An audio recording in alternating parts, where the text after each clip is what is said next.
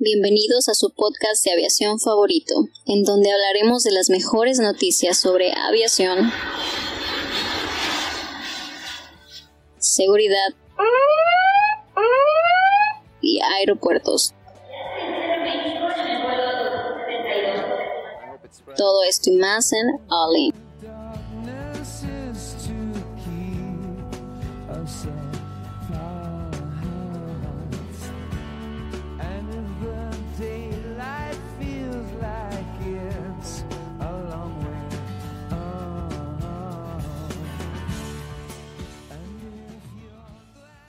Hola amigos, ¿cómo están? Buenos días. Eh, bienvenidos a su podcast de aviación favorito, donde les traemos las mejores, las mejores noticias de aviación.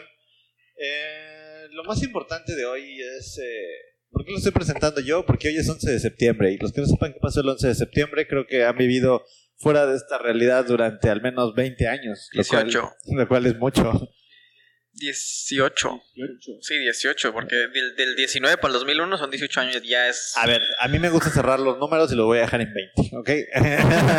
bueno, vamos a Ya presentarnos INE. rápidamente. Eh, Chava, Eh, ¿cómo estás? estoy impresionantemente bien. Miércoles, ombligo de semana, y hoy vamos a hablar sobre un tema bien, bien, bien interesante. Adrián, ¿cómo estás el día de hoy? Muy bien, muchas gracias. Aquí listos para hablar de todas las teorías que tenemos. Héctor, ¿tú cómo estás? Bueno,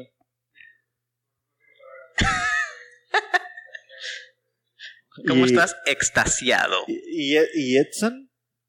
Edson se siente triste. Sí. Edson está triste. Eh, Edson tuvo un accidente con un avión, se picó el ojo, pero parece que, que va a salir bien.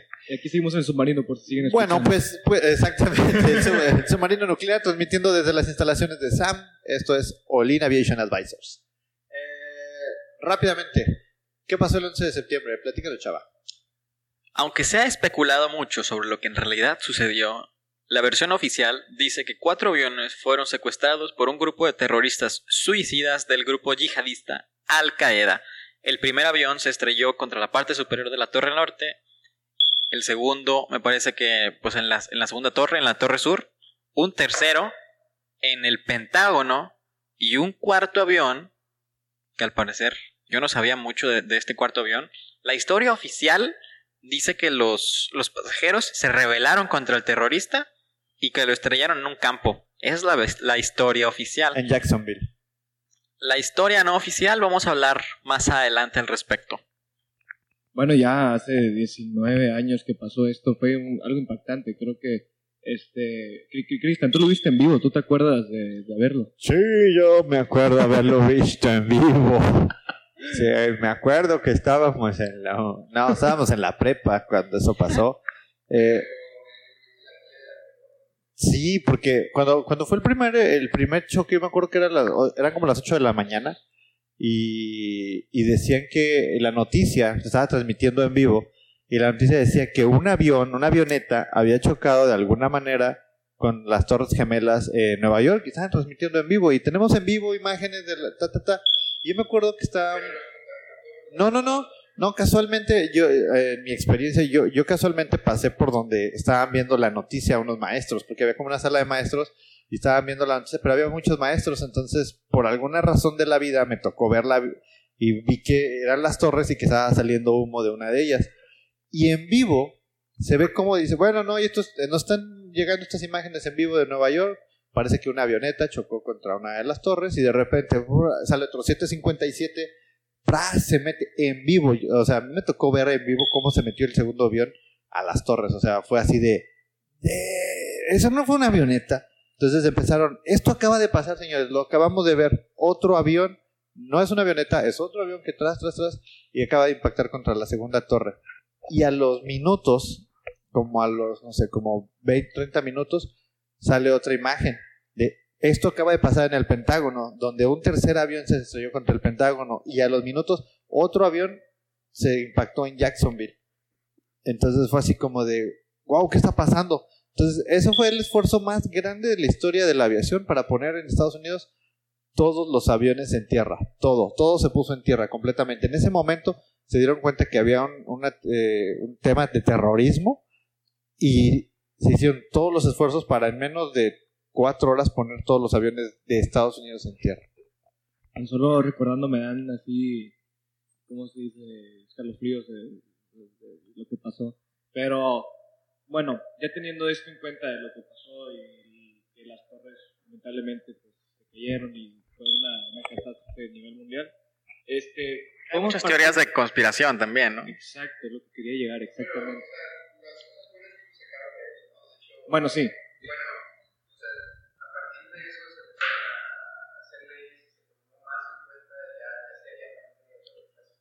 Ahí, de- a partir del 11 de septiembre del 2001 se creó en Estados Unidos la TSAA, que es la TSA. TSA, perdón, me, me acordé de la FAA, no sé por qué. La Ah. TSA.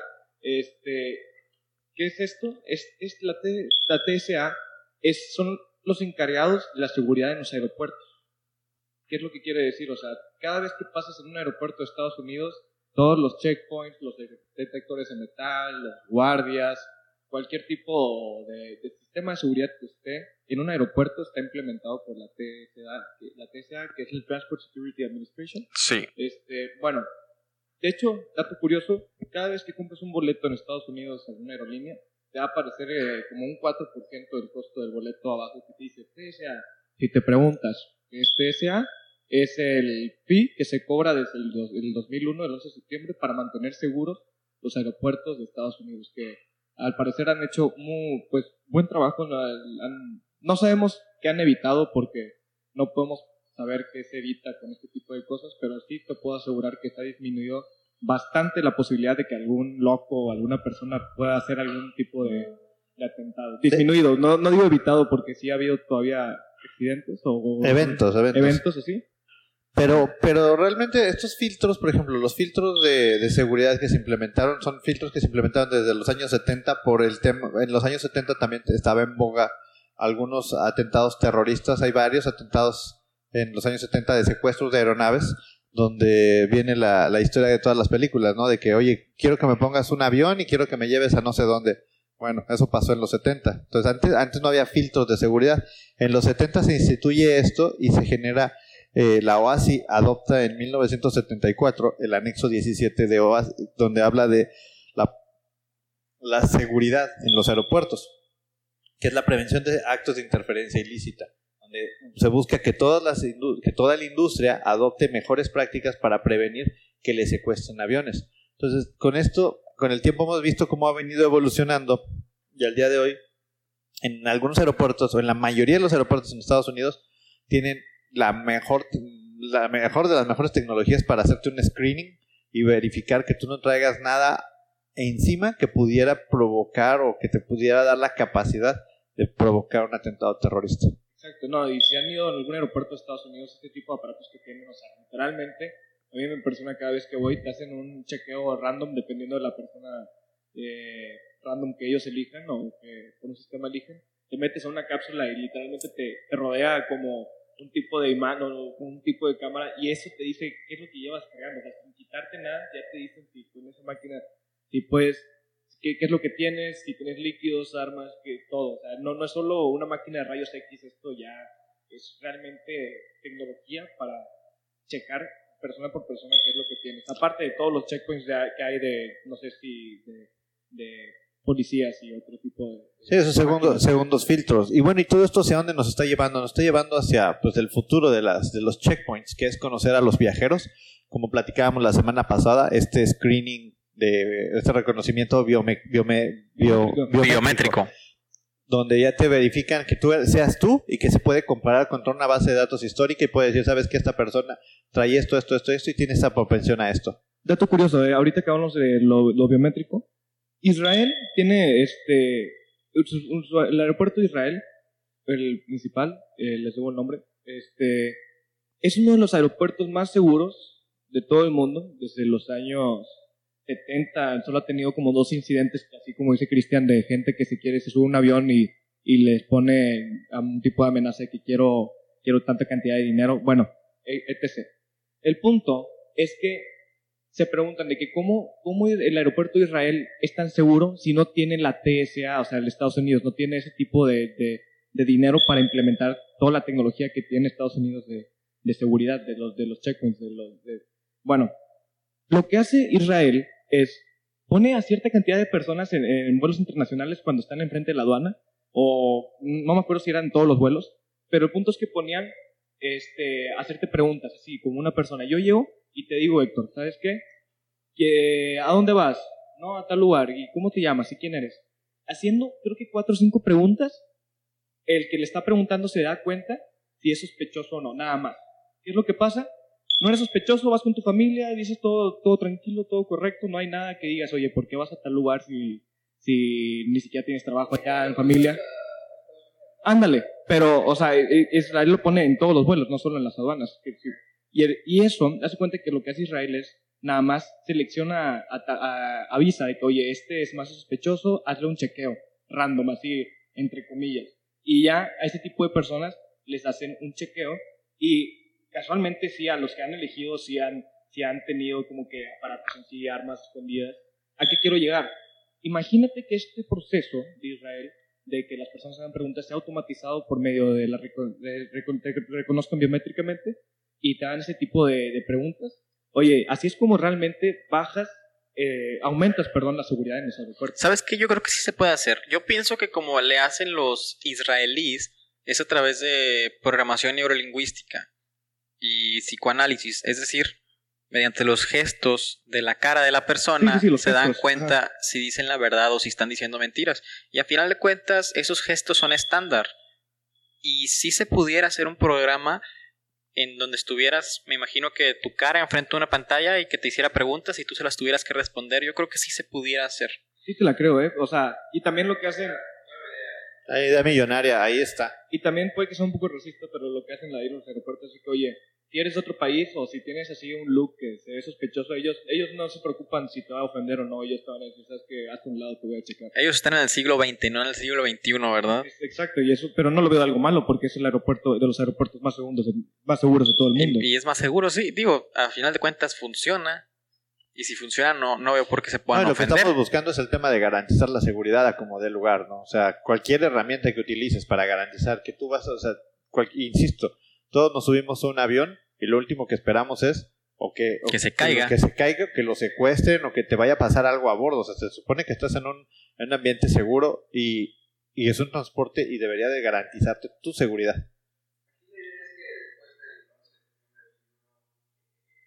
Todo cambió.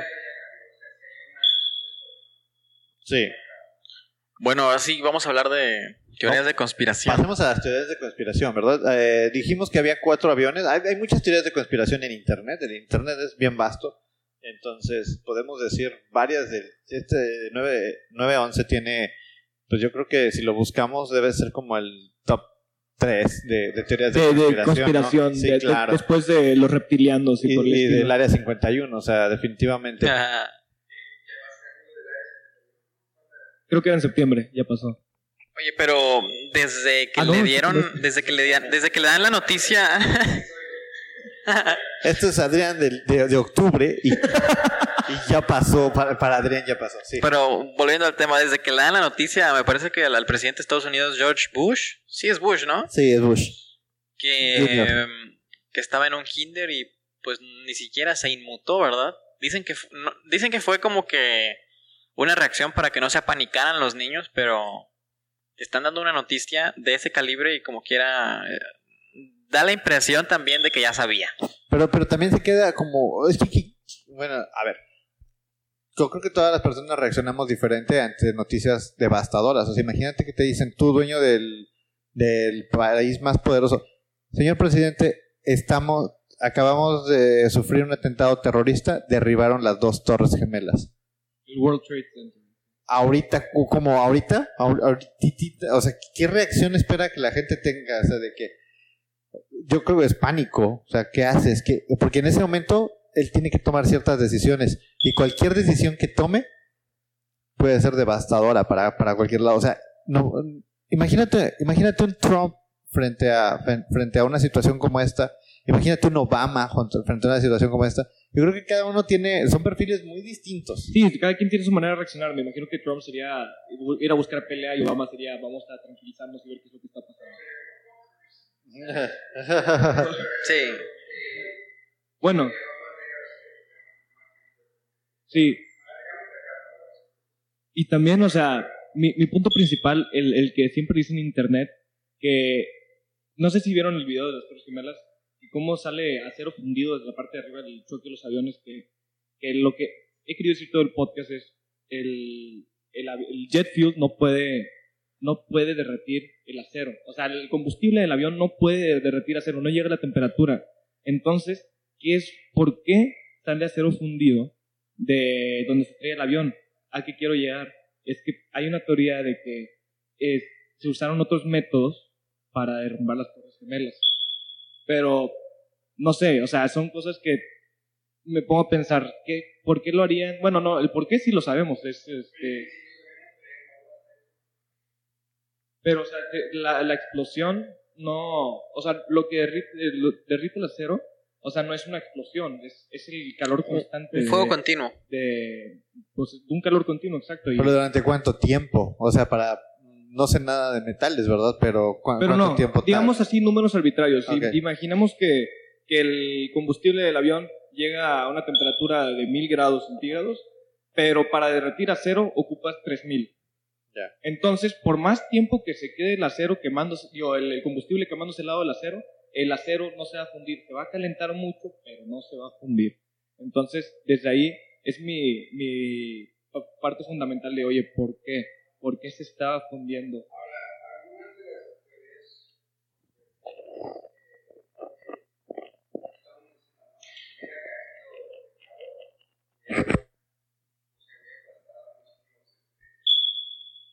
O sea, hubiera habido una catástrofe mayor, mayor. O sea, cayó perfectamente el, las torres. La idea aquí es que eh, igual, igual y eh, fue un, fue un derrumbamiento controlado, ¿sabes? Sí, porque imagínate, la to- una de las torres, pues a lo mejor te cae hasta Central Park, ¿no? Desde, desde donde estaba. No sé, pudiera, pudiera haber sido cualquier, cualquier catástrofe mayor todavía. Y se y se me hace muy raro, o sea, por más fuerte que haya sido el golpe de la aeronave, se me hace un poco extraño que eso haya derribado la torre. Sí, o sea, es que dicen está que muy el- bien fundado, fund- o sea, tenía unas bases eh, pues, bien cimentadas. Dicen que las ahora- torres se, se construyeron justamente para soportar golpes de aviones.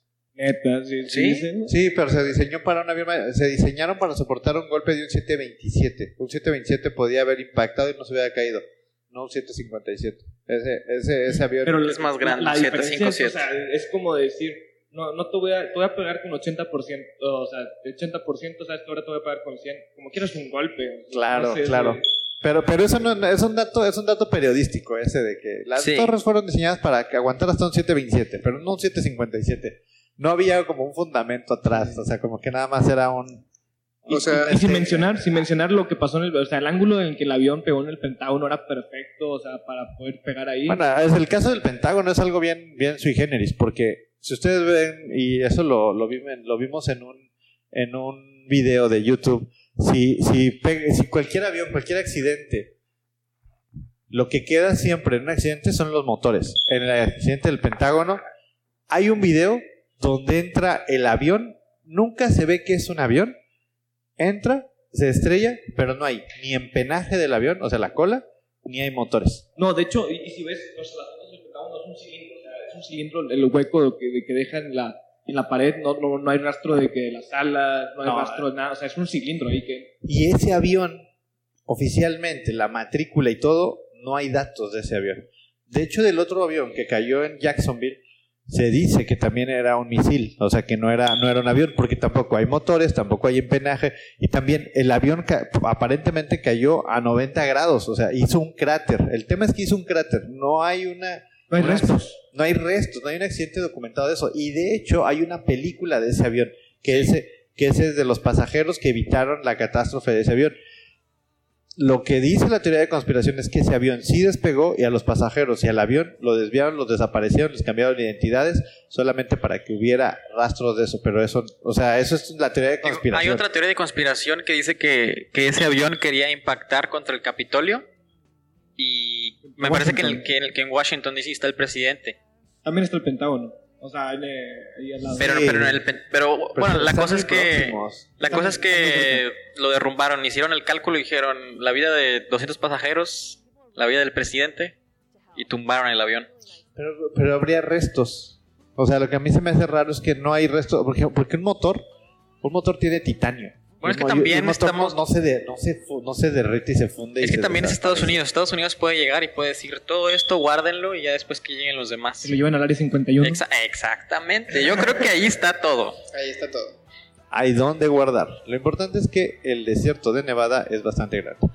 Pero, Ah. pero bueno, amigos, eh, realmente eh, la idea de este podcast era pues no olvidar lo que pasó en el 11 de septiembre, recordar que, que los temas de seguridad son, son, son preocupantes y que cualquier situación en un aeropuerto debemos estar siempre pues a la expectativa, ¿no? No queremos, no, o sea, respetando las, las indicaciones de los de, de las aerolíneas para poder pues trasladarnos de una manera segura sin poner en riesgo a nadie más, ¿no?